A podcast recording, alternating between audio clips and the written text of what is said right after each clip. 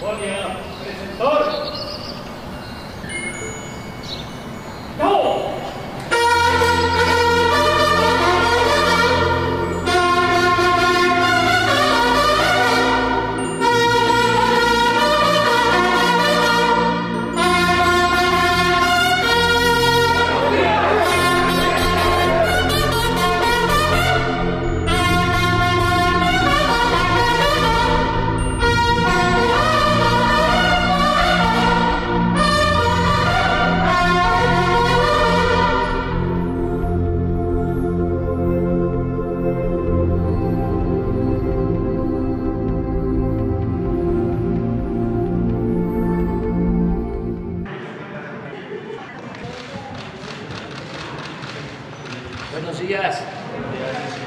Vamos a informar sobre la salud, sobre la pandemia. Eh, nos va a informar el doctor Jorge Alcocer. Eh, Hugo no está ahora porque se siente un poco mal eh, y queremos que descanse, que esté bien. Lo deseamos porque es eh, un servidor público de primer orden que nos ha ayudado muchísimo. Entonces, eh, no es nada eh, grave, es una gripa. No, no, no, no, no. Es eh, catarro, tos. Este, ya después se va a saber que es bien, pero para que no haya este, especulaciones, de todas maneras las va a haber, porque sería este, muy aburrida la vida sin ese tipo de comentarios. Bueno, eh, el secretario de Salud, Jorge Alcocer.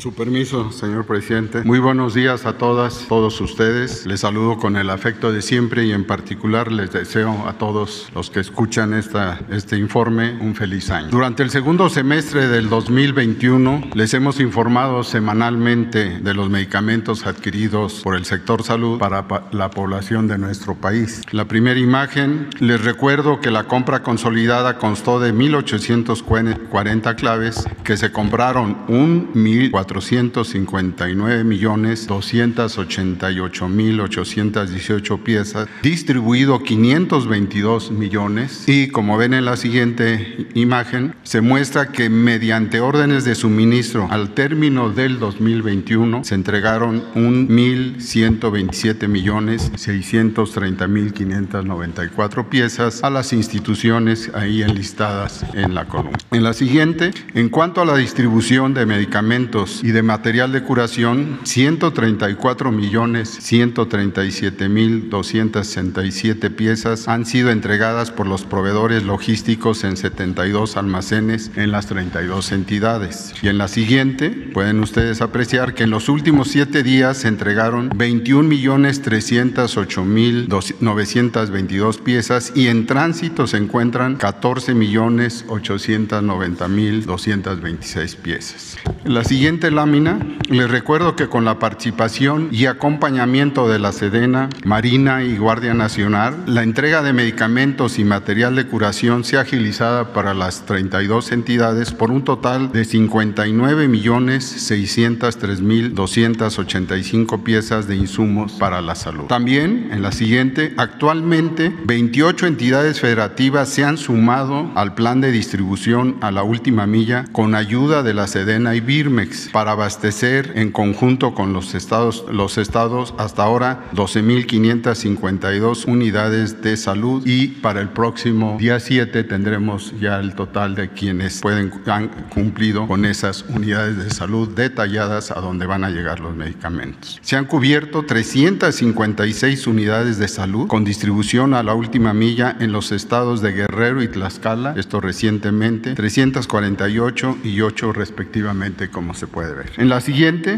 para este mes se cuenta con el apoyo de la distribución en ocho estados adicionales, con una cobertura máxima posible de 3.708 unidades de salud. Y nuevamente con la ayuda de Sedena, Semar y Birmex, durante diciembre de 2021 y hasta el 3 de enero se realizó el movimiento de 15 millones 107 mil 220 piezas de los almacenes de los tres operadores logísticos aquí señalados a 14 entidades de la República Mexicana con un esquema de 20 tractocamiones en Birmex, 3 eh, tractocamiones Semar, en Semar por Semar y 51 por Sedena. El despliegue incluyó la entrega en la llamada última milla, es decir, directamente a donde van a ser tomados para darse, surtirse las recetas o para dárselos a los pacientes directamente, eh, eh, eh, los insumos para la salud a 295 unidades médicas del Instituto Mexicano del Seguro Social en nueve estados que pueden ver, Aguascalientes, Chihuahua, Colima, Estado de México, Jalisco, Nayarit, Nuevo León, Sonora y Tamaulipas. Ahora bien, para terminar, ¿cuál es la continuación o la integración con el abasto de 2022? ¿Cuál esta continuidad está señalada en la siguiente, por favor? Por el producto de la compra Insabi 2021, que ya he señalado, el abasto de medicamentos y material de curación está garantizado por 201 millones de piezas para el primer trimestre de 2022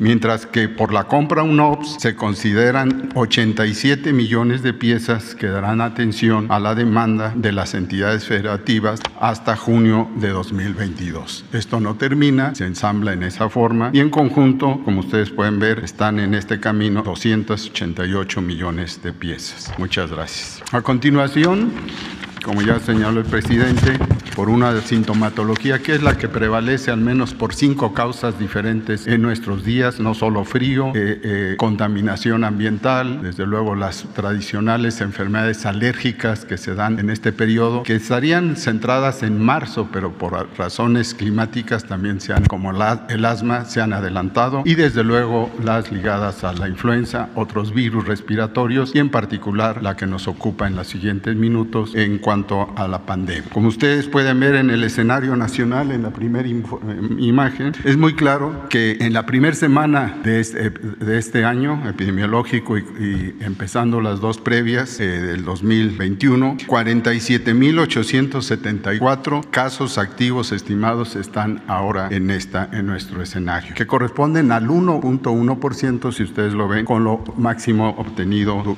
eh, precisamente durante todo este proceso. En la siguiente imagen, imagen podemos ver cuál es la situación de la hospitalización, que es un tanto especial. Lo han señalado ustedes, lo conocen y desde luego ahí se ocupa mucho eh, la prensa. En una de las variantes nuevas, la Omicron, que nos permite ver que es de mayor contagio, pero desde luego con una, un camino médico de síntomas, de consecuencias de requerir camas y desde luego de mortalidad muy por abajo. Y como ustedes pueden ver, la reducción de la ocupación nacional hoy, con fecha de ayer es del menos del 91% y tenemos tan solo 15% de ocupación de camas generales, 11 de las que tienen o requieren ventilador. En cuanto a la estrategia de la vacunación, la siguiente por favor. Pueden ustedes ver que se han aplicado 149 millones es decir, 382.709 dosis totales reportadas hasta el día de ayer y que desde luego eh, no han tenido más que un ascenso progresivo. Esto corresponde a 82 millones, en la siguiente por favor, 91.136 personas vacunadas, de lo cual el 89%, esta es una cifra muy importante, no, cualquier país lo tiene, desde luego son muy pocos los que, los que lo han logrado, 89% de las personas vacunadas lo, lo, están con su esquema completo y de hecho estas son las que participan en, en el siguiente refuerzo inmunológico. Y solo el 11% tiene nuevos esquemas y que cumplirán pronto su camino para recibir la segunda dosis. En la siguiente, por favor. Aquí podemos ver la cobertura por entidad, donde el 88% de la población de 18 años y más ha sido vacunada y solo algunos 4 o 5 estados tienen por, por abajo de la aplicación del 80%, como son, desde luego ustedes saben, Oaxaca, Guerrero y, eh, eh, entre otros, eh, me va ahorita la cifra, ustedes lo pueden ver ahí, Oaxaca, Guerrero y hay otro Chiapas. Y, la siguiente, por favor. 198 millones 527 1735 han sido las vacunas repetidas, esto ya ha sido informado.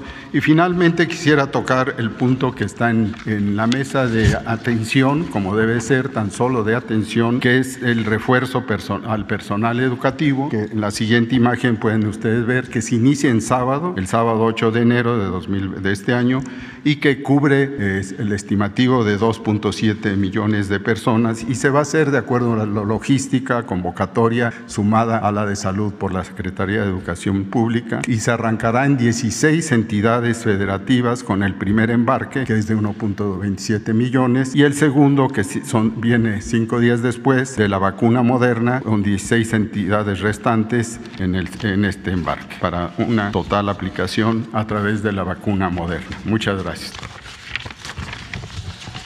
Buenos días, con su permiso, señor presidente. Brevemente actualizarles, eh, este jueves 6 de enero vamos a recibir 1.2 millones de dosis de la vacuna moderna y vamos a recibir otro 1.5 millones el día entre el 8 y el 10 de enero. El envío se realizará con el apoyo de Direct Relief y es la primera donación que tenemos de vacunas directamente de una empresa estadounidense al gobierno de México. Eh, agradecemos a Moderna esta donación que es significativa para nosotros. Eh, esta semana entonces por esas cifras vamos a llegar a 202 millones de dosis ya recibidas en nuestro país.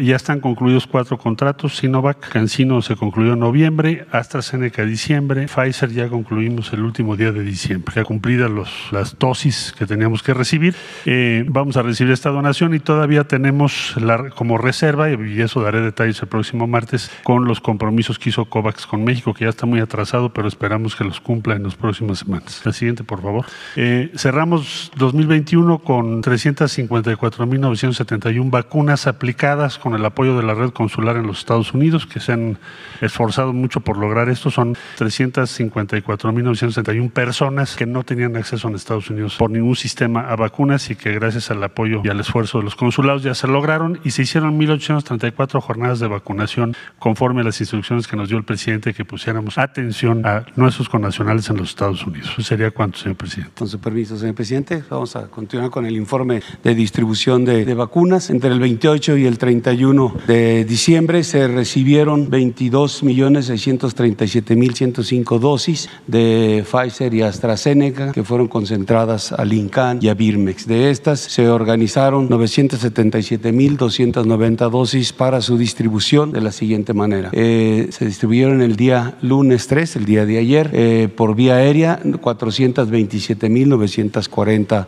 dosis eh, se atendieron nueve entidades federativas, se hicieron dos rutas. En la ruta 1 se cubrió eh, Sinaloa, Baja California, Sonora, Zacatecas, San Luis Potosí. En la ruta 2, Campeche, Quintana Roo, Yucatán y Tabasco. Y por vía terrestre eh, fueron 549.350 dosis. Dos estados fueron asistieron a Birmes e Incán a recoger sus este, dosis de vacunas. fue Morelos y Puebla y se organizaron dos rutas para cubrir en la ruta 1 Guanajuato y en la ruta 2 Jalisco. Todas las eh, actividades de distribución estuvieron con seguridad del, ejército, de la Marina y de la Guardia Nacional. Adelante, en resumen, las dosis, las 977.290 eh, distribuidas fueron por vía aérea 427.940, por vía terrestre 549.350. Se cubrieron 13 entidades federativas, se materializaron 19 escoltas en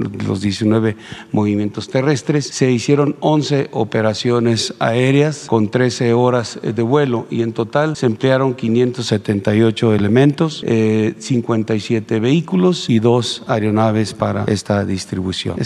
Vamos atrás para que, a ver, Felipe Fierro, empezamos con él. Luego la compañera, dos compañeras, tres compañeras y ustedes dos. Ahí se acuerdan, ¿no?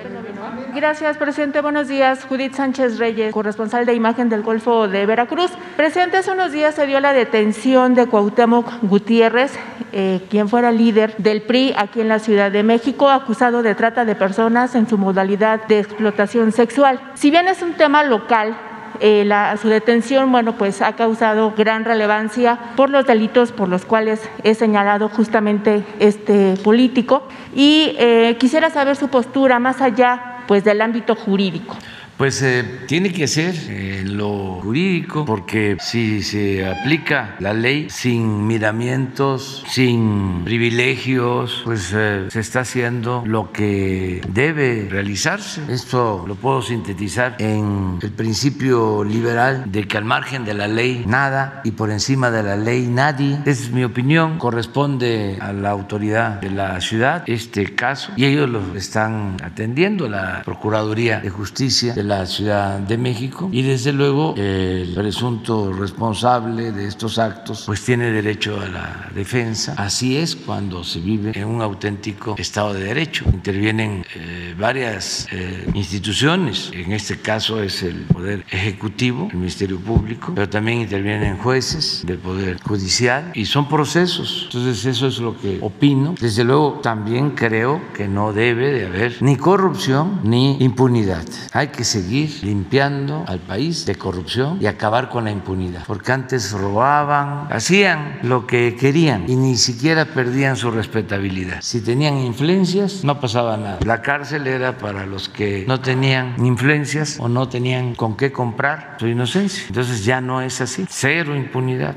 parte de los cambios que se han venido llevando a cabo y se tienen que seguir este, promoviendo estos cambios. Es que nos hizo mucho daño la corrupción y la impunidad. Eso es lo que impedía a México avanzar, hasta por cuestiones de imagen en el mundo. Un gran país con civilizaciones eh, excepcionales espléndidas, un pasado glorioso en lo cultural, en lo artístico, con un pueblo ejemplar. Sin embargo, un sistema político corrupto donde imperaba el influyentismo, la impunidad, todo era el dinero, ese poderoso caballero, don dinero, y eso nos generaba una fama que no corresponde a lo que es México. Ahora estamos recuperando mucho nuestro prestigio. Este es un gran país, un gran pueblo. Es como la política, que es tan limpia, la auténtica política, es tan limpia que ni los más sucios políticos han podido mancharla. Entonces, tenemos que seguir con estos cambios importantes. Son cambios profundos, porque México era país de unos cuantos, no eh, era de todos. Habían dueños de México, eran los que hablaban en nombre de México, hablaban en nombre del pueblo de México, eran los que se quedaban con las riquezas del pueblo y de la nación. Una élite dominante que nos llevó a la crisis. Desde 1944, 45 escribió don Daniel Cosío Villegas un texto que lo recomiendo mucho a los jóvenes que se llama La crisis de México. Desde entonces, y ya hablaba don Daniel que el principal problema era la corrupción, que ya se había desviado la causa revolucionaria por la que se había luchado. Ya se había establecido la corrupción, usaba una palabra, eh, decía que la corrupción había tronchado a la revolución y que había que purificar la vida pública. Pero desde los años 40 del siglo pasado, ¿cuántas cosas pasaron? Y lo que significó el periodo neoliberal, el de mayor saqueo en toda la historia de México. Entonces, seguir limpiando y acabar con la impunidad, sea quien sea, trátese de, que, de quien se trate. Yo creo que eso nos va a ayudar mucho. Bueno, ya nos está ayudando. ¿Por qué creen que estamos saliendo de la crisis económica? ¿Por qué creen que podemos contar con recursos para ayudar a la gente más pobre? Porque se ahorra mucho cuando no hay corrupción. El presupuesto alcanza, rinde, no se lo roban. Esa es la fórmula, acabar con la corrupción y con la impunidad. Y vamos saliendo. Yo estoy optimista. En este caso, pues las autoridades de la Ciudad de México van a seguir actuando. Y en todos los casos. En el tema de salud, presidente, en las últimas fechas se ha dado a conocer información sobre nuevos eh, medicamentos como tratamiento para combatir el COVID-19.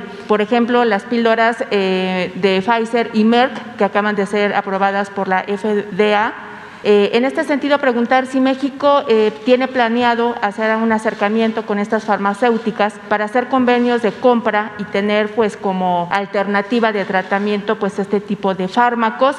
Y también si nos pueden eh, dar un poco de información acerca de la vacuna cubana Abdala, que ya está eh, pues, aprobada por la COFEPRIS aquí en, nuestro país, saber eh, qué sector va a ser aplicado, cuál, si hay un poco más de información. Y si nos pueden recordar las 16 entidades en donde se va a iniciar la vacunación para el personal docente, por favor. Bueno, eh, ayer, como todos los lunes, nos reunimos y se habló sobre este medicamento de Pfizer. Y el doctor Reyes Terán este, dio su opinión favorable para que se haga la evaluación y, eh, de ser posible, se adquiera.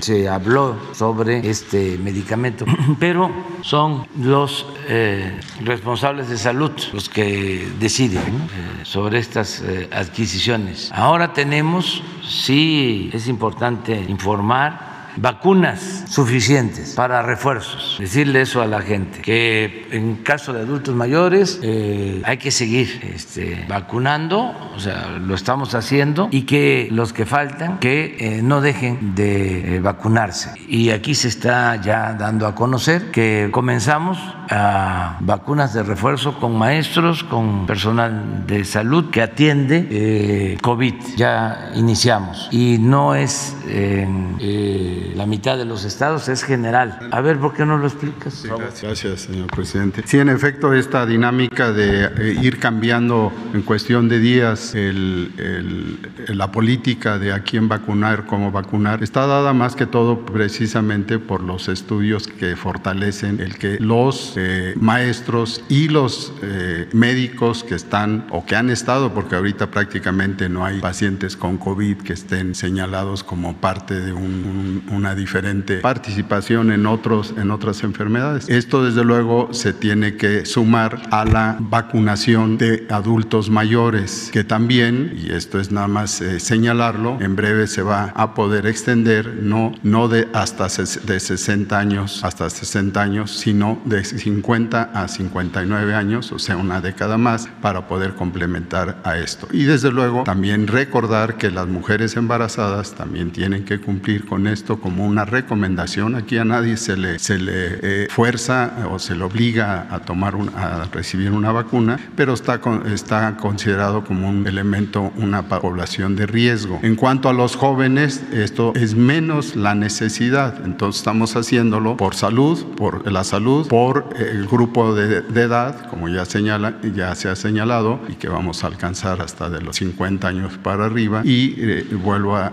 a, insistir en las poblaciones que afortunadamente eh, eh, se van ya a estar aplicando, y aparte de ello se ha hecho con los profesores y, personal de salud que tienen este, esta posibilidad de mayor riesgo. Esta programación que arranca el 8, el, día 8, todavía no, se tiene claramente en, que, en cuáles son de los este, estados que inician la primera, de la mitad de los estados y la siguiente mitad, pero es en esta semana. Y de los, eh, eh, para todos ellos hay vacunas. Y hay vacunas inclusive, que ustedes saben, y me pongo yo en un punto muy rápido técnico, que se están reforzando muchos de estos con otros, otras vacunas, otros tipos de antígenos que se ha demostrado que eh, como heterólogos extraños a la primera eh, vacunación, como se señala en, en, esta palabra, van a ser muy, eh, muy importantes porque van a fortalecer la primera y la segunda dosis en el caso de los refuerzos. Entonces, en, esa, en ese contexto se está logrando y se les va a ir anunciando cuando en la, en la página se requiera su registro. Muchas gracias. Y sobre la vacuna eh, cubana, ah, sí, perdón. perdón. Sí, la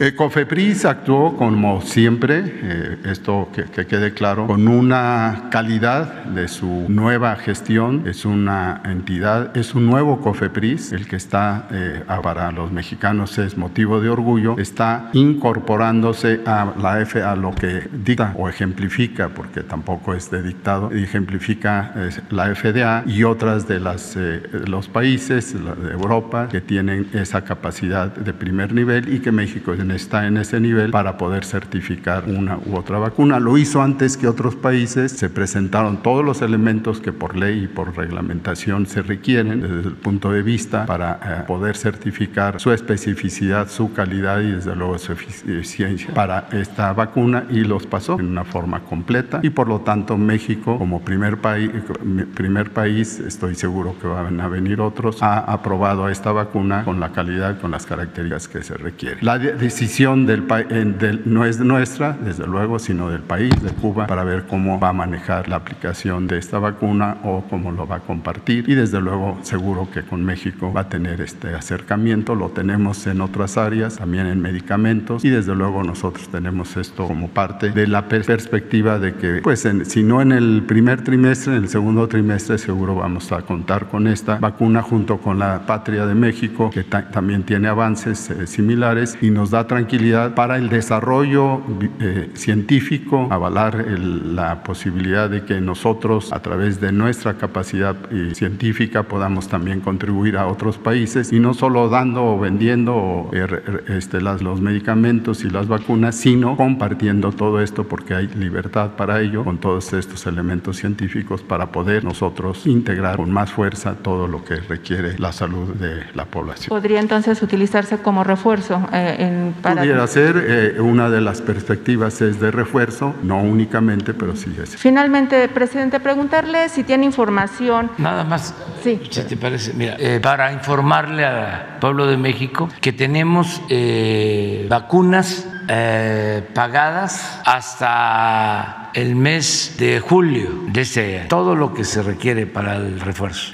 solo con COVAC son 50 millones de dosis que ya pagamos.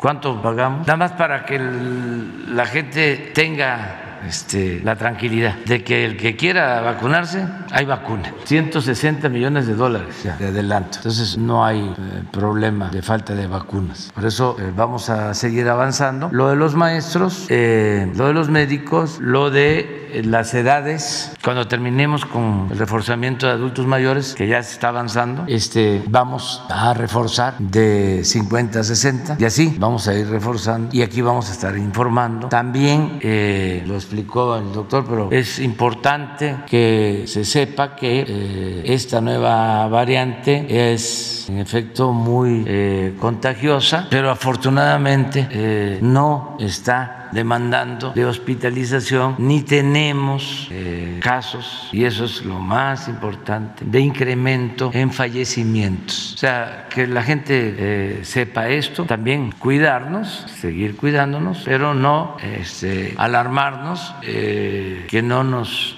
infundan, que no nos metan miedo. nosotros estaríamos informando cualquier situación.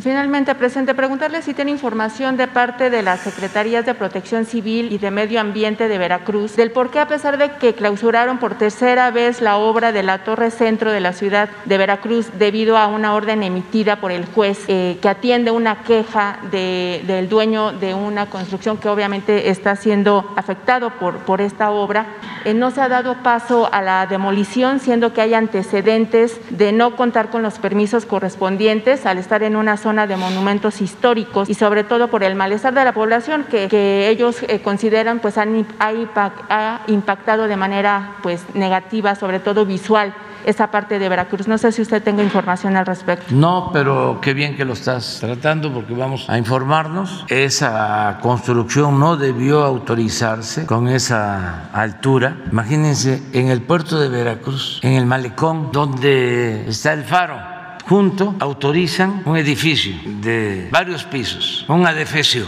No tiene nada que ver con la belleza del puerto de Veracruz, con la historia de Veracruz, de cuatro veces heroica Veracruz, y todo por el influyentismo que desgraciadamente sigue prevaleciendo. Ojalá y eso lo corrijan en el Poder Judicial y se haga una investigación y se este, castigue a los que dieron esos permisos completamente ilegal. Y la pregunta también es, ¿y el INA? ¿Dónde estaba el INA? Siendo autocríticos. Y así este, tenemos entre todos que estar eh, denunciando, porque esto ayuda mucho. Estoy seguro que se va a, este, a detener la construcción y se tiene que ajustar a la realidad. Sí, no se quiere aplicar porque hay influyentismo, este, seguro, pero vamos aquí a estar recordándolo. Ahí te encargo este, de manera respetuosa y solidaria que nos estés informando cada determinado tiempo cómo va, si ya cumplieron, no cumplieron. Y vamos a hacer un reportaje para que la gente este, tenga toda la información. Una breve historia del puerto de Veracruz, que es una historia bellísima, que vean los edificios Ahí se dictaron las leyes de reforma, presidente Juárez. Ahí, presidente Carranza expidió la ley agraria del 6 de enero de 1915. Ahí se decidió la abolición de la esclavitud. Ahí se defendió a México cuando la invasión estadounidense de 1914. Y hacia atrás, todo ahí se enfrentó la invasión primera de Estados Unidos a México, la guerra. Ahí se defendió también al país cuando la intervención francesa. Ahí se consumó la independencia de México cuando se expulsó a los últimos soldados españoles que estaban atrincherados en el fuerte de San Juan de Ulúa. Es toda la historia de México. ¿Cómo van a poner un edificio así? Es realmente un abuso. Entonces sí vamos a hacer algo y también que lo vea eh, la Consejería Jurídica para ver legalmente qué podemos hacer. Muy bien, adelante. Buenos días, presidente. Dalila Escobar de Tiempo TV. Eh, preguntarle sobre este regreso a clases. Más o menos se reporta que una tercera parte de los estados decidieron por prevención o por aumento de casos eh, aplazarlo, algunos unos no tantos días, otros sí. Pero, eh, y bueno, pues preguntar si desde la federación harían el llamado a que ya regresen, a que tengan confianza o si ven justificación en este temor que se tiene del regreso a clases de manera presencial y bueno, pues también si justo exhortarían a que regresen o cuál es como la indicación que pudiera haber desde la federación, independiente de la decisión autónoma que tienen las entidades. El informe que, que tenemos es que eh, en la mayoría de los estados eh, se regresó a clases. Algunos estados decidieron esperar una semana, pero ya están este, preparándose para regresar a clases. Nosotros eh, lo que estamos recomendando es que se regrese a clases, no hay problema mayor, aquí vamos a estar informando y los padres, los papás, las mamás nos ayudan mucho. Si un niño está con problemas de garganta, se siente mal, pues que no vaya a la escuela, que se quede en la casa. Pero si está bien, no hay problema, que vaya. Hay controles también en la escuela y tenemos que este, seguir con clases presenciales. Y vuelvo a hacer un llamado a las universidades, porque ya se pasaron muchas universidades que no regresan a clases presenciales respetuosamente, ¿no? Porque nada sustituye a las clases presenciales. Además, no todos tienen oportunidad de contar con internet. Además, la escuela es el segundo hogar. Es cosa de preguntarle a los niños. Nos decía la maestra ayer, eh, la secretaria, la maestra Delfina, de que han estado visitando escuelas y las niñas y los niños expresándose de que se sienten muy bien y también las mamás y los papás y agregar los maestros, que aprovecho para felicitarlos, sobre todo los de educación básica. Se sienten bien los niños. Eh, es en el nivel superior donde lo están pensando bastante. Entonces yo creo que ya es tiempo de que se normalice eh, todo lo educativo. Y vamos nosotros a estar pendientes. ¿Se acuerdan lo que decían? ¿Por qué no pones un Twitter? Porque todo esto se politiza. Ahora que estaban hablando de la eh, vacuna cubana, sí, que se autorizó. Una gran polémica en las redes. Llegué a leer un Twitter que decía, prefiero inyectarme ácido muriático que vacunarme con esta vacuna. Digo, no, no, no, no, no, no, no. Un dogmatismo cuando es la salud. Este, eso debe estar por encima de cualquier ideología. Además, se trata de eh, procesos de investigación serios realizados en Cuba que tienen además calidad en lo que se relaciona con la medicina. Además, nuestros laboratorios, el COFEPRIS, es una institución que está dirigida por científicos serios, responsables, fueron los que emiten esta autorización. Sin embargo, este, el fanatismo, el dogmatismo, se obnubila. Hace falta ser más sencillos para que podamos actuar a partir del juicio práctico. Pero eh, otro asunto de estos que estamos hablando de las escuelas. ¿Por qué no pones el de la señora Denise que decía que si los niños regresaban a las a la escuela el año pasado, se iban a contagiar. A ver, y luego a ver si está la lámina de cómo se comportó, cómo se comportaron los contagios en las escuelas. Miren lo que dice una eh, politóloga, doctora, maestra, desde luego opositora del Partido Conservador, que sí existe, ¿eh? que fue también la misma que mencionó que era un golpe de Estado, sí, lo de un acuerdo para este, empujar el elefante. Puede ser que lo encuentren. Hay un texto que recomiendo mucho, y esto es verdad, no hay otros datos niños y adolescentes se contagiarán de COVID-19 en aulas mal ventiladas, sin protocolos, voluntad para hacer pruebas rutinarias. Contagiarán a sus padres, familiares no vacunados con dos dosis, o sea, el 80% de la población. Qué viaje tan irresponsable. Si nosotros nos guiamos por estos criterios, imagínense, no regresamos a clase. Eso está pasando en otros países, donde las autoridades este, titubean y se dejan intimidar y entonces dan bandazos. De repente viene eh, esta nueva eh, variante y hay que encerrar a todos porque los analistas están planteando eso, aunque los médicos estén diciendo otra cosa. Pero por temor al cuestionamiento, a la crítica que va a decir la señora Denise, entonces no abrimos las escuelas. Imagínense si les hacemos caso. Además, con el enojo que traen, andan ofuscados, pues cualquier cosa les parece mal. Pero miren, este es el resultado de cuando la señora decía que iban a haber muchos contagios el año pasado. Esto fue lo que sucedió. Y diariamente llevamos un seguimiento. Entonces, vamos a hacer lo mismo si vemos que son muchos los contagios y que sí hay eh, riesgos. Aquí lo decimos y actuamos, pero no eh, por posturas políticas o partidistas. Ahí es tu. Incluso en este sentido también en, en cuanto al tema de salud y contagios, eh, se ha observado, como han mencionado, pues un incremento de casos en esta última etapa del, Sí. año, que no necesariamente requieren hospitalización o, o fallecimientos, pero sí con este número de contagios de, eh, de incremento, habría indicios para pensar en una cuarta ola solo de contagios que no de hospi- hospitalizaciones Yo no este, diría eso. Hay que esperarnos porque eh, lo que estamos viendo es que no tenemos este, No tendrás eh, la gráfica de ayer de la Ciudad de México que presentó Claudia. Las dos, hospitalización y eh, defunciones. Hay un aumento muy poco de hospitalización. Y creo que es al día de ayer el dato. Sí lo tenemos. Bueno, lo vamos a tener. Gracias, presidente. Entonces, en un segundo tema, y ya que Es para que la gente conozca. De todos los estados, solo tres tienen aumento eh, de contagios, no necesariamente de hospitalización, en el país. Hasta anoche,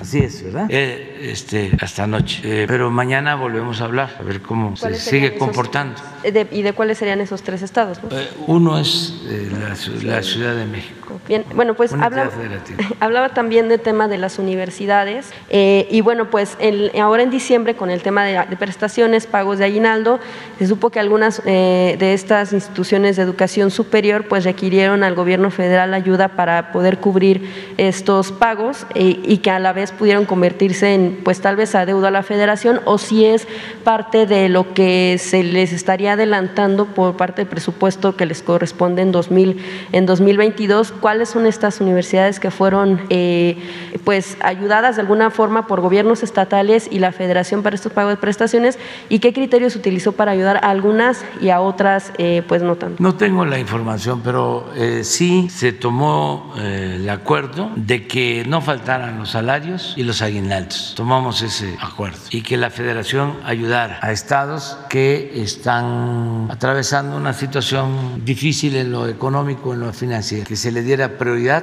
al pago de eh, salarios y de aguinaldos. pero sí sería cuenta del presupuesto 2022 de lo que les corresponde a las universidades o, o porque hay, hay incluso algunos que estaban mencionando que podía ser presión incluso mencionaban eh, para eh, que empezaran a reducir cuestión de, eh, de algunos pagos algún uso de recursos no, al interior No, no, esto es parte de lo mismo, ¿no? que este, tienen bastante imaginación nuestros adversarios, pero no se apegan a la realidad. In- Incluso eran comentarios dentro de las propias universidades, pero bueno, pues no sabemos si tiene que ver con cuestión de sindicatos o si buscan como más recursos Sí, en ese nosotros sentido. estamos cumpliendo, este, entregando a los estados lo que les corresponde y también a las universidades. No dejamos de cumplir, estamos al corriente. O sea, lo que por presupuesto les corresponde se les entrega. Y a veces, sí, cuando tienen problemas que no les pagan a los maestros este, nos piden ayuda, nosotros apoyamos. Que es lo que hicimos este fin de año. ¿Va a reanudar ya sus actividades de giras por los estados? Nada más. Sí, Eh, ¿inicia este fin? mes, pero hasta mediados de mes. Sí. Eh, esta, esta es hospitalización. ¿Esta hasta qué? Sí, este es el comportamiento, prácticamente es lo mismo. El- Esto es en la ciudad. Esto lo está informando diariamente la jefa de gobierno. Y pon la otra, la de esta. Sí, estos son ingresos hospitalarios. Aquí está, se ve, ¿no? Estos son los ingresos. Pero de todas maneras, si se dan cuenta, esto lo saben los directores de los hospitales, que algunos a lo mejor nos están viendo. Afortunadamente todavía no tenemos muchas hospitalizaciones y tenemos casi 90% 50% de espacios disponibles en cama y no queremos ocuparlos, desde luego. Eh, estamos preparados ante cualquier situación. Y la buena noticia es que esta variante no eh, afecta como la anterior, o la que todavía este, prevalece. Y la buena noticia también, buenísima, yo creo que la más importante, es la vacuna. La vacuna. Eso es lo que nos ha protegido. Y estos nuevos medicamentos, como el que se mencionó aquí, que están este, produciéndose, elaborándose. Y hay otra gráfica, mire, estos, estas son defunciones, hasta el 3. Miren lo que sufrimos. Ahí sí, mucho dolor. Entonces, es informar. Mande. Va a ser a ver las presas de, de Sinaloa y los distritos de riego en Nayarit y posiblemente en los pueblos yaquis. No, que sí. Luego vamos eh, la semana siguiente, es una gira para inaugurar bancos del bienestar, no, en distintos estados, otros estados. Y ya tenemos pues comprometido todo el primer trimestre del, del año. Muy bien, seguimos. ¿Quién quedó? Gracias, presidente. De Francisco Soto de Canal 14. Sobre este mismo tema eh, de las vacunas de Moderna, pues primeramente preguntarle cómo se realizará esta vacunación eh, con el personal docente, cómo va a llevarse a cabo la logística y bueno, pues si esto tendrá un impacto ahora que pues en algunas entidades ya se regresó a clases. ¿Esta vacunación del personal docente tendrá algún impacto en el regreso a clases? No, se va este, a hacer al mismo tiempo. Este, nos vamos a poner de acuerdo con los maestros que nos han ayudado mucho y desde luego con los gobiernos estatales para eh, llevar a cabo la vacunación sin necesidad de interrumpir las clases. Se prevé que posteriormente en un futuro algún otro sector, además del personal educativo, sea inoculado con estas dosis de la farmacéutica moderna. Que otro sector tenga Así es, posibilidad. además del sector docente, que posteriormente Sí, alguien más con sí, la vacuna de sí. Moderna. Para refuerzo, dices. Así es. Sí, sí, hablamos de que terminando de 60 y más, eh, vamos a empezar de 50 a 60, a reforzar. Finalmente, si me permite eh, preguntarle también al secretario de Salud, Jorge Alcocer. Sí, doctor. Gracias, secretario. Buen día. Eh, ¿Pudiera también regalarnos pues una reflexión para la población que está preocupada precisamente eh, por esta variante Omicron, por el exceso de información que ha habido en distintos medios de comunicación? Eh, y bueno, pues hacer una reflexión al respecto de cuáles son las sintomatologías y bueno, pues que puedan también tener un poquito más de información al respecto de cuál es la diferencia de Omicron al respecto de otras variantes en algunos de estos este, principales indicios ¿no? que se han este, estado observando tanto aquí como en otras partes del mundo. Sí, como hemos señalado, para darle valor a toda esta información, se busca, se, se debe eh, tener la lectura de publicaciones científicas. Hasta ayer o eh, había 10 publicaciones precisamente sobre eh, Omicron y sus consecuencias, pero más que todo lo biológico, lo que significa. Pero les advierto, de estas 10, mejor no lean porque solo 3 tienen números realmente convincentes. Hay algunos que lo encuentran en 5 de 10 individuos y esto no significa gran cosa, esto es una cosa aleatoria. Esto lo aclaro porque la información está saliendo muy pausada por varias razones y me detengo en una sola opinión, que es personal, de que este, esta variante, saben ustedes que ahora son más de 30 veces en que se ha modificado su genoma, o sea, sus genes, el virus. Y hay la posibilidad, y todavía es posibilidad, de que en su asentamiento dentro del ecosistema, el virus ya esté buscando cómo eh, tener menos participación. Ha cumplido con sus células huésped, que son las células inmunológicas del sistema de los humanos, y desde luego en ese sentido, en esta búsqueda expresa esas variantes y se demuestra en uno de estos trabajos que tiene respeto por las células inmunológicas que son difíciles de medir. Técnicamente no es, eh, no es fácil, no es rápido la medición de esas células específicas que son nuestro cuidado, nuestro vigilante inmunológico. Por eso, no me desvío, pero los niños, los jóvenes tienen mucho mayor capacidad, número de células y órganos. Los niños tienen un timo aquí, una glándula, que después de los 25 años no tenemos los humanos. Los adultos, como el que está hablando, no tenemos vestigios nada de eso, nos vuelve más eh, propensos, con más eh, posibilidades. Este virus, para no sa- regresar al, está utilizando esa información para poder ubicarse dentro del ecosistema, dentro de todo el enter- interno, porque no es nada más virus y humanos, células humanas, es virus y una serie de, de animales, la zoonosis, etcétera, y lo, lo que conocemos inmunológicamente parece que está siendo este, claramente demostrado ahí sí, que se encontró el virus con el efecto de la vacuna y que al encontrar a los vacunados, como dice la canción, pues mandó el comandante y llamó a parar, pues dice, por aquí no es. Y entonces está buscando cómo adaptarse dentro del ecosistema y la propuesta, hipótesis todavía es que en los siguientes meses el virus, el virus como tal es el mismo virus, no las variantes, eh, las variantes son expresiones de su vestimenta del virus para poder pasar pues de saber desapercibida o poder llegar todavía a, a invadir más células, pero hasta ahorita ese camino podría ser el que el virus se quedara eh, tranquilo por como los otros SARS, hay otros SARS que ustedes saben de hace unos 8 o 10 años que están en una condición eh, de alertamiento porque ya cumplieron en esta fase. ¿Cuándo regresan a, a hacerlo? No sabemos. Entonces, en ese sentido, este virus merece lo que han dicho, vigilar, estar atentos, estudiar, conocerlo, pero no a través de eso dirigir lo que sabemos. En la práctica ya se nos dirigió. El virus tiene, está parado, está en condiciones diferentes por las vacunas. Se encontró a las vacunas y ahora tiene que generar, espero que no tenga ese éxito, es un virus de una partícula, una parte genética muy pequeña del RNA, es muy hábil, etcétera, tiene muchas cosas, pero hay, como ya dijo el señor presidente, medicamentos que ya pueden prevenir o actuar antes de los primeros o con los primeros síntomas y desde luego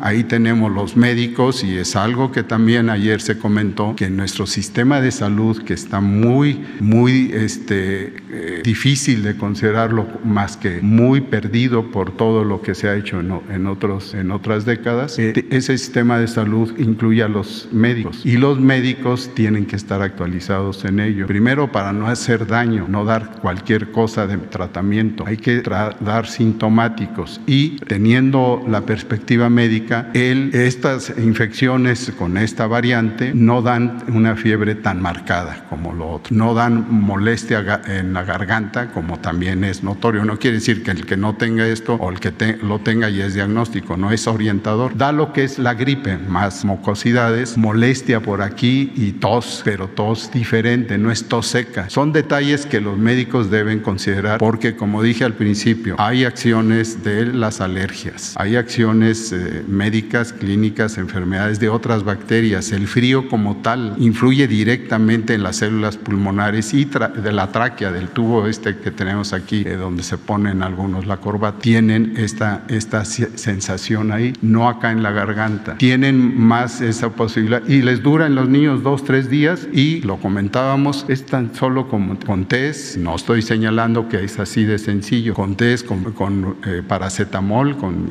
una, una que es muy benéfico para eso y que no es eh, agresivo en otros tejidos y desde luego la fluidez del medio caliente que esté, lo que se, los, lo que se usan las mamás, eh, eh, el vaporru y todas esas cosas que parecen ser intrascendentes y los test, pero además también si es necesario y se identifica una infección, un antibiótico para ello, no para todos. Y esto desde luego junto con la sospecha, si está sustentada claramente en lo que se médico en un médico, pues se le hace la prueba, una prueba para detectar que tiene el virus. No, la, no, no va a ser práctico ni necesario ver si tiene Omicron o no tiene, o tiene. Esto corresponde a posteriori cuando se eh, conozca la información de mayor número de casos. Eso es todo.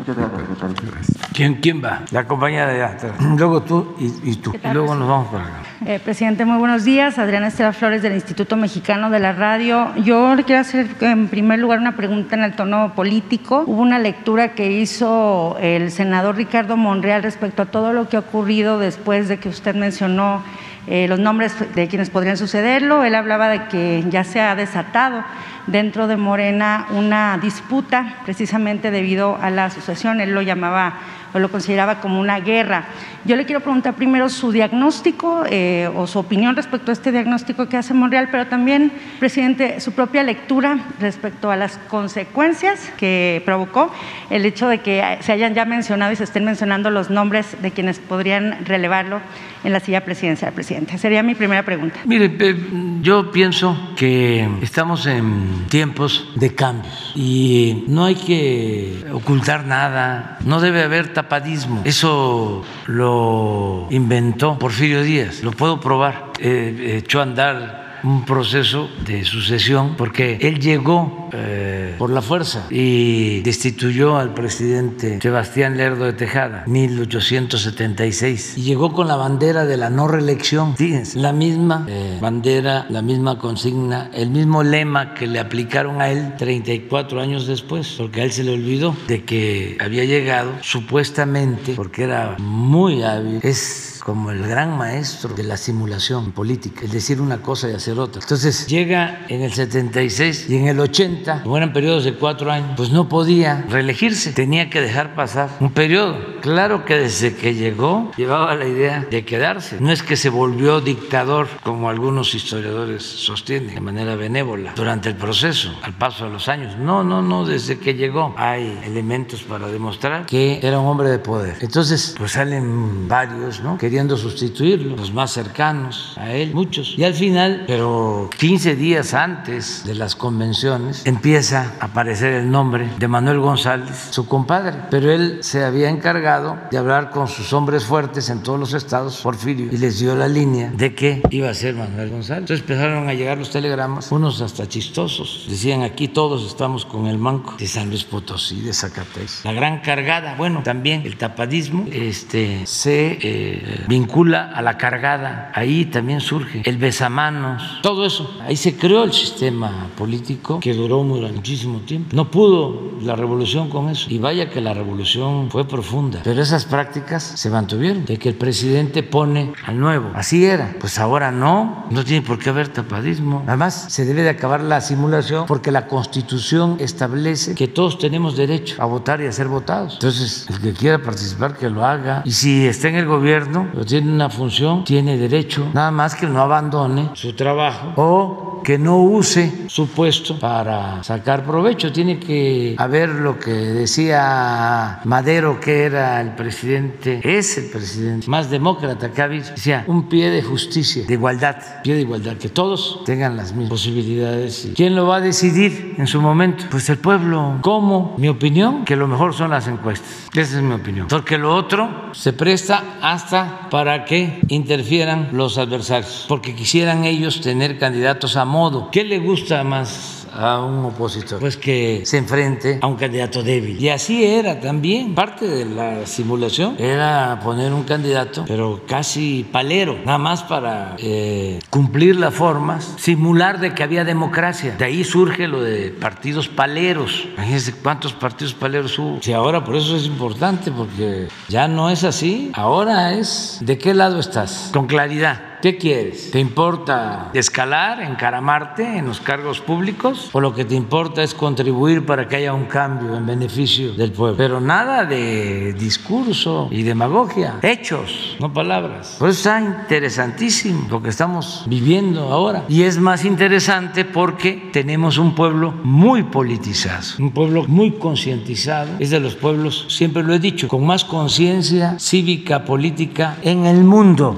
Y esto lo hemos logrado en los últimos tiempos, porque se ha eh, producido un cambio de mentalidad en nuestro pueblo. Es que imagínense desde cuándo no tomaban en cuenta el pueblo. Estamos hablando de siglos, tres siglos de dominación colonial. ¿Qué les iba a importar el pueblo? De España mandaban a los virreyes y los virreyes mandaban a los estados, a los llamados alcaldes mayores. ¿Y el pueblo? Todo el siglo XIX, a pesar de la independencia, no se consideraba ciudadano al peón que trabajaba como esclavo en una hacienda. No era ciudadano. Pero eso es hace apenas un poco poco más de 100 años. En materia de democracia estamos dando los primeros pasos. Entonces, que se ventile todo, que se expresen todos, que haya libertades y esperemos en el caso del el movimiento de transformación lo que digan los ciudadanos. Pero no cree que estas eh, disputas eh, puedan causar rupturas dentro de Morena. No pasa nada, absolutamente. Es que el pueblo es mucha pieza.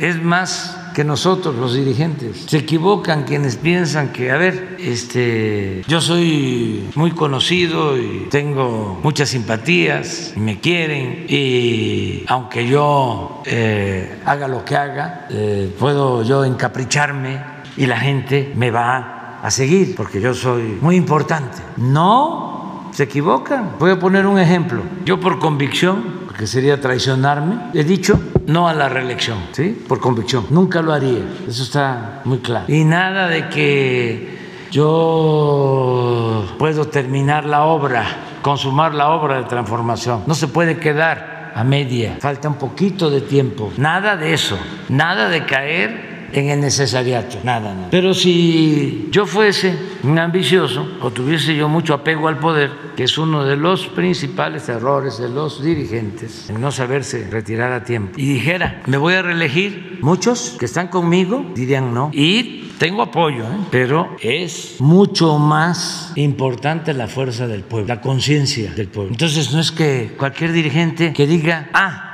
no salí y entonces este, se viene eh, la gente conmigo. No, si la gente no está con uno, la gente está por la causa. La gente lo que quiere es la transformación. Eso es lo que le importa a la gente. Por eso es que nos apoyan. ¿Cómo no nos van a apoyar? Si sabían que se robaban el dinero, como lo sabíamos todos, pero resulta que a los más pobres que sabían que se robaban el dinero, ahora les está llegando lo que no recibían. Imagínense cómo no van a estar a favor del cambio, porque a lo mejor el que obtenía algo por ahí, pues le da igual, pero que no tenía nada o no recibía nada, porque sí sabían de la corrupción, todos, todos sabemos, pero el que internaliza más, toma más conciencia, es el que está viendo los beneficios de combatir la corrupción, de no permitir que unos cuantos se roben lo que es de todos. Entonces, los líderes, eh, sobre todo los jóvenes, la vez pasada hablábamos de eso, deben de estar eh, pensando en que primero es el pueblo, después el pueblo y siempre el pueblo. Nada de que eh, son los títulos, las buenas relaciones, los desayunos con políticos, la lambisconería, el influyentismo. No, es la gente, el pueblo. Ese es el, el mejor consejo porque si no, le van a seguir. Hay algunos que se sorprenden cuando se hacen las encuestas. ¿Cómo? no voy a salir yo?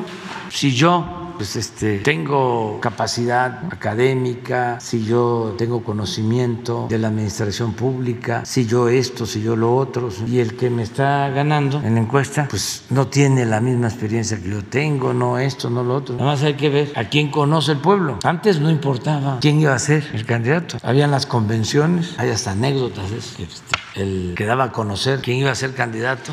Tenemos aquí a un compañero dirigente, revolucionario, comprometido con las causas populares, leal a nuestro partido. No habría ningún otro mejor que ¿Están de acuerdo? Voy a dar el nombre, Juan Hernández Rodríguez. ¿Están de acuerdo? Sí, pero en eso le llega otra tarjeta, que ya no era Juan Rodríguez, porque en las este, negociaciones o repartos ¿no? de cuotas no le tocaba a un sector sino al otro. Les dije de Juan Rodríguez, que era un hombre revolucionario, inteligente, defensor de causas populares, Juan Rodríguez. Pero también les tengo que decir que hay uno mejor que Juan Rodríguez, el compañero Pedro Hernández Ruiz, ese va a ser. ¿Están de acuerdo? Sí, así era. Entonces, ya eso ya no, ni siquiera sabía la gente quién era Juan Rodríguez o Pedro Hernández, no, ya era el que decidían arriba. Ahora no, Ahora es, ¿lo conoces? Pues sí. ¿Qué opinión tienes de él? Pero, hombre, este, pues es una buena mujer, tengo una buena opinión, tengo una mala opinión. ¿Lo consideras eh, honesto? ¿Sí? ¿Honrado? ¿Honradón? este, ¿Te gustaría que fuese el candidato del partido X? Sí. Si te tocara votar, ¿Votarías por él o por ella? No, sí. Entonces ahí sale quién es quién. Entonces, y la gente sabe muy bien, porque eh, los puede conocer, pero no ser conocido significa que la gente les tenga confianza. Entonces hay que este, esperar estos procesos que son muy importantes y no, no ocultar nada, que todos Gracias, presidente. Y si me permite esta segunda pregunta, hubo una petición o más bien súplica por parte de Madres Buscadoras de Sonora a los jefes de cárteles en aquella entidad donde ellas les piden que les permitan regresar, están desplazadas, que les permitan regresar al Estado para poder continuar con la búsqueda de sus familiares desaparecidos. Yo le quiero preguntar, eh, presidente, usted como jefe del Ejecutivo Federal, ¿qué respuesta le da a estas eh, madres buscadoras? Y si considera que esto eh, significa o este mensaje, este tipo de mensaje e incluso algunas acciones eh, demuestran que en algunas zonas del país el Estado ya ha quedado rebasado. esa sería mi pregunta para usted y si me permite una pregunta para el canciller Ebrard, eh, si hubo alguna respuesta eh, de la defensa de Julian Assange a la oferta de asilo que hizo el gobierno de México. Muchas gracias. Sí, el, mire, eh, hay lugares donde eh, hay resistencias y amenazas para las mamás que están buscando a sus hijos y se les acompaña con la Guardia Nacional. Esto lo hemos hecho en Guanajuato, lo hemos hecho en Chihuahua y en varias partes. Le voy a pedir a Alejandro Encinas que se ponga en comunicación con las señoras de Sonora para este, ayudarlas, protegerlas pero eh, nosotros eh, entramos a todos lados, a todo el territorio nacional. O sea, no hay ningún lugar donde no podamos entrar. Este, yo voy a cualquier parte y eh, si se requiere una diligencia o ayudar a, familiares de desaparecidos, hay una comisión y se le apoya y se llega a cualquier lugar. eso que, que quede claro. Y sí leí la nota de las señoras de Sonora, sí, estoy enterado. Y vamos a pedirle a, a Alejandro que establezca comunicación. Y lo de Julian, sí, este, no sé si se dio a conocer la carta. Es que no, no te quedó a ti la carta esa. Yo, yo creo que la tengo. Puedes tú, puedes tú contestar. ¿Te acuerdas de la carta que envié al presidente Trump? Sí. Por, Puedes ya, sí. no la han dado a conocer y es que fue la anterior. Es una carta para Trump. Sí. Bueno, mire, sí están informados los abogados del señor Assange, eh, solo que en este momento procesalmente no podrían tomar esa opción. Es un tema de procedimiento Eh, pero sí tenemos comunicación con ellos. El señor presidente se refiere a una comunicación que se envió al presidente de los Estados Unidos y en donde se fija la posición del gobierno de México, particularmente el presidente López Obrador, en favor del asilo y la libertad de expresión, que es la esencia de este caso. Pero la pregunta de usted, ¿hay comunicación? Sí. ¿Están eh, eh, en conocimiento de este planteamiento de México? Sí. ¿Lo pueden hacer efectivo en el corto plazo? No, por razones procesales. En cuanto haya cualquier cambio, pues lo informaríamos inmediatamente. Y este, lo de la carta eh, con Laurita, seguramente está, ella la tiene. ¿Quién sigue? Buenos días, señor presidente. Arturo Pavón, eh, corresponsal de Chapucero Network en la Ciudad de México. Bueno, hay una situación en cuestión de la cadena de distribución de los medicamentos que, bueno, se ha organizado bastante bien pero yo quisiera preguntar si hay algo referente al último eslabón de la cadena de distribución de los medicamentos que corresponde ya a la farmacia, porque el médico eh, da la receta, cuando va el, el eh, derechohabiente a surtirla le dicen que no existe o que no hay. Ahí se mantiene una situación que podría derivar en un guachicoleo que se está disminuyendo. El problema más grande también es que cuando uno le dice, pero es que me lo acaban de recetar, ¿por qué no hay? La respuesta siempre es, pues pregúntele a su presidente, él es el que se está negando a hacer las compras, o pregúntele al director del instituto, porque él no compra nada si no es con la autorización del señor presidente. Entonces, quisiera yo saber si hay alguna manera o un mecanismo en que se presente el inventario de las medicinas que hay para que no puedan decir los los encargados, que no son todos, de las farmacias, que no hay medicamentos. Sí, eh, hay ciertas resistencias al cambio siempre, pero se va avanzando. Yo creo que tú podrías explicar cómo vamos avanzando en lo de la distribución de los medicamentos. Eso, señor presidente. Efectivamente, es un punto clave, es el talón de Aquiles actualmente. Y hay una serie de, de argucias y que son muy metidas en, la, en médicos, en personal de trabajadoras sociales, por señalar alguien, no estoy estigmatizando, señalar quiénes pagan en esa cadena y quiero tan solo mencionar la experiencia que quiero también agradecer al señor presidente la gran oportunidad de que nos haya ubicado el cambio de la sede de, la Secretaría a Guerrero. Guerrero tiene todo eso y en Guerrero hemos y estamos trabajando. Solo nos quedan dos, dos hospitales, dos centros de salud, ni siquiera hospitales a visitar y es desastrosa la situación y en todos ellos hay almacén y en todos ellos hay situaciones de ese tipo que se tienen que asegurar que los médicos, y estoy diciéndolo puntualmente porque cada rato lo, lo, encuentro, los médicos son los que manejan ese eslabón, esa unión, esa pieza, de que ellos dicen no hay y saben que hay. Y todavía dicen eh, no, le, no le mandes la receta a fulano tal porque él sí la va a pagar, es decir, la va a pagar el paciente. Entonces, en la consulta misma definen quién va a pagar la medicina que está ya claramente identificado y firmado por los directores de los hospitales y de los centros de salud, que nos ha costado trabajo hacerlo. Pero la firma y el compromiso solo tiene otro, otro destino, llevarlo a una instancia de función pública para que esto se tome un camino diferente. Sí, ese es el punto donde, y como ejemplo, afuera de los hospitales son interceptados los pacientes que llevan este, la, la receta, si es que se les da la receta, y pasan directamente a donde lo tienen ya amañado. Y ahí regresan, fíjese que me la cobraron y aquí está. Esos detalles, pero que son importantes, se están vigilando y en lo, en lo más remoto de la, de la población, ahí está. Y concluyo, el mejor aliado, espero que sean los profesionistas, pero el mejor aliado es el paciente mismo. Va generando y tiene teléfonos donde están reportando esas acciones porque si no, no vamos a acabar. Ese es, eso es importante. Y lo demás, ustedes saben, llegan los medicamentos, hay condiciones que les presentamos y los abrumamos en el número de piezas que están llegando, porque eso es informativo para que no se tengan dudas de ello. Pero en ese sentido sí hay que trabajar mucho y es lo que estamos haciendo. Si un paciente no está conforme con la respuesta, eh, ¿a dónde lo tendría que reportar? Eh, vamos a, hay sistemas de información. Lo mejor es eh, al hospital, si es al seguro, a la delegación o al INSABI o al gobierno. es un proceso. miren, estaba peor el sistema de salud que el sistema educativo. el sistema educativo lo estamos viendo ahora. Maestras, maestros, ahí están. Desde que estamos no ha habido un solo paro por protestas. Se detuvo la educación presencial por el COVID. Bueno, estamos mejorando las escuelas. Se están entregando 11 millones de becas. Se están mejorando y no faltan los libros. Se están mejorando los contenidos y hay libros suficientes. Y ahí vamos. Salud es otra cosa. Eh, nos hemos aplicado muchísimo más y todavía no podemos. Porque se esmeraron en destruir el sistema de salud. Y la explicación es el negocio, el dinero, la corrupción. Eso es lo que lo explica. Eh, les era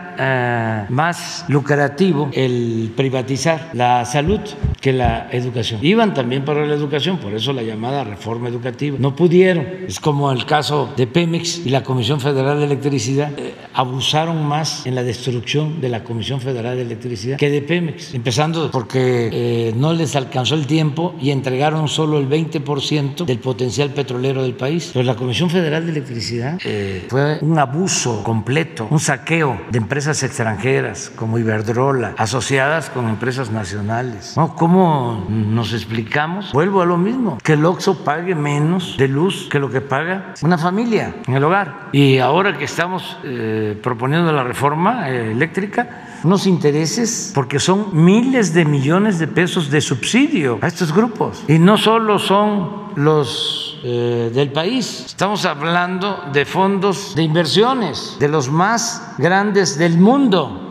Entonces, hay sus niveles. Hay empresas públicas que fueron prácticamente eh, saqueadas, desmanteladas, otras que resistieron más. En el caso de educación y salud, mi diagnóstico es que eh, hicieron más daño en salud que en educación. Por eso nos ha costado más trabajo. Imagínense que 10 empresas eran las que vendían toda la medicina al gobierno. 10 empresas. Y 3 de las 10, el 50%, vendían como 50 mil millones de pesos al año, vinculadas con el poder político, con los medios de comunicación, pero no solo era esa élite, sino esto estaba ramificado y llegaba hasta los centros de salud, a los hospitales. Ayer hablábamos de que se está sintiendo lo de la gratuidad en los institutos de salud, porque ahí este, le están explicando a la gente cuando va a pagar de que es gratuita la atención y los medicamentos. Y la gente se pone muy contenta. Pero en otros hospitales no quieren saberlo, no quieren explicarlo y desde luego no lo aplican. Entonces es un proceso, vamos a ir avanzando, vamos a quitar por completa el pretexto, la excusa de que no hay, porque vamos a saturar los almacenes y vamos a trabajar bien, bueno, con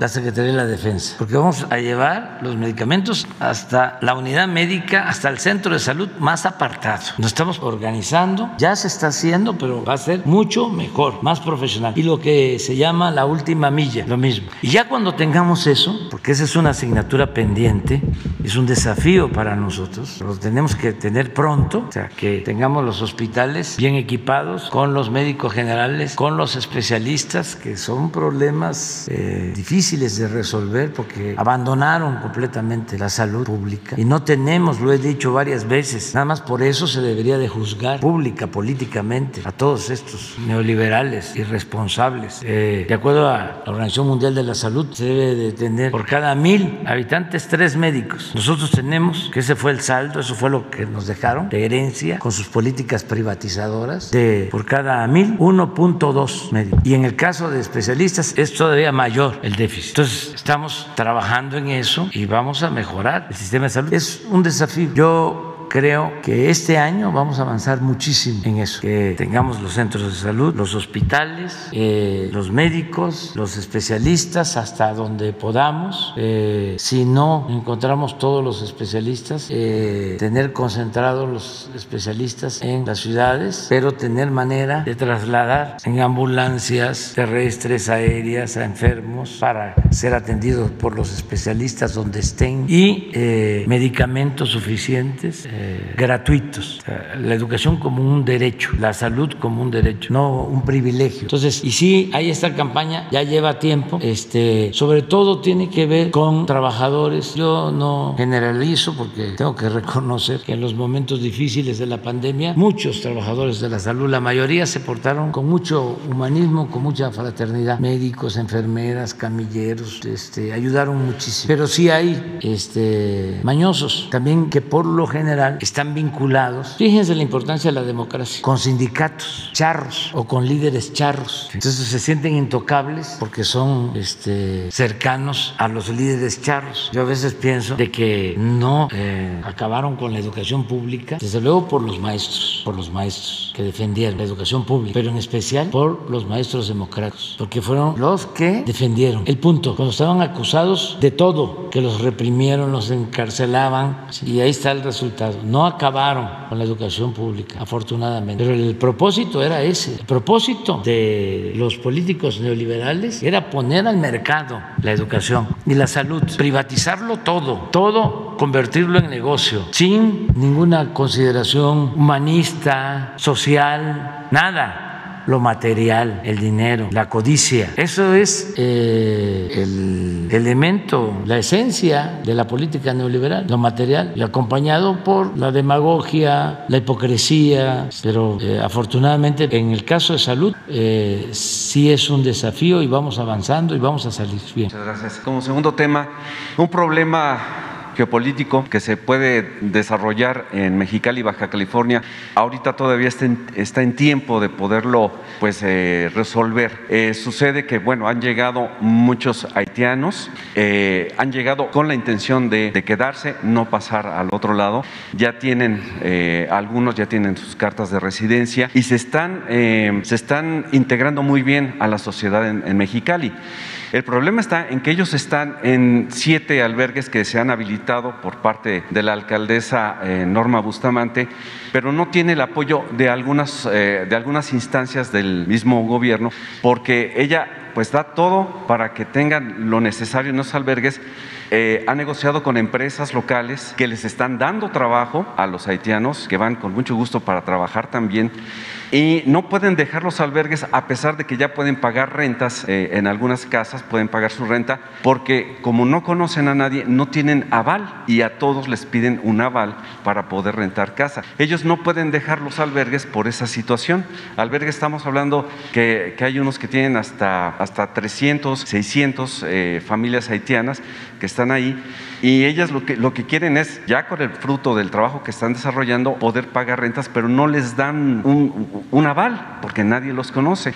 Se han dado a entender, como han podido, ellos manejan el criollo que le dicen ellos, que es una mezcla entre francés, inglés y español, y lamentablemente eh, hay algunas unidades habitacionales que nunca se ocuparon porque hubo sobreoferta de vivienda en Mexicali, se han convertido en nidos de, malvivientes, están abandonadas y tal vez se les podría apoyar de alguna manera para que se pudieran poblar esos lugares, erradicar la violencia, los, vicios y que estas personas se integren ya completamente a la sociedad de Mexicali. Te proponemos que con Jesús eh, se establezca una comunicación con el coordinador de bienestar en Baja California, de los servidores de la nación y a ver qué hacemos. Tomamos en cuenta tu planteamiento. Ya nos vamos, ya nos vamos, ya nos pasamos. Este mañana, ¿quién quedó? Tú, tú, ya hace mucho tiempo, dos. Ya, Jesús, la compañera. y-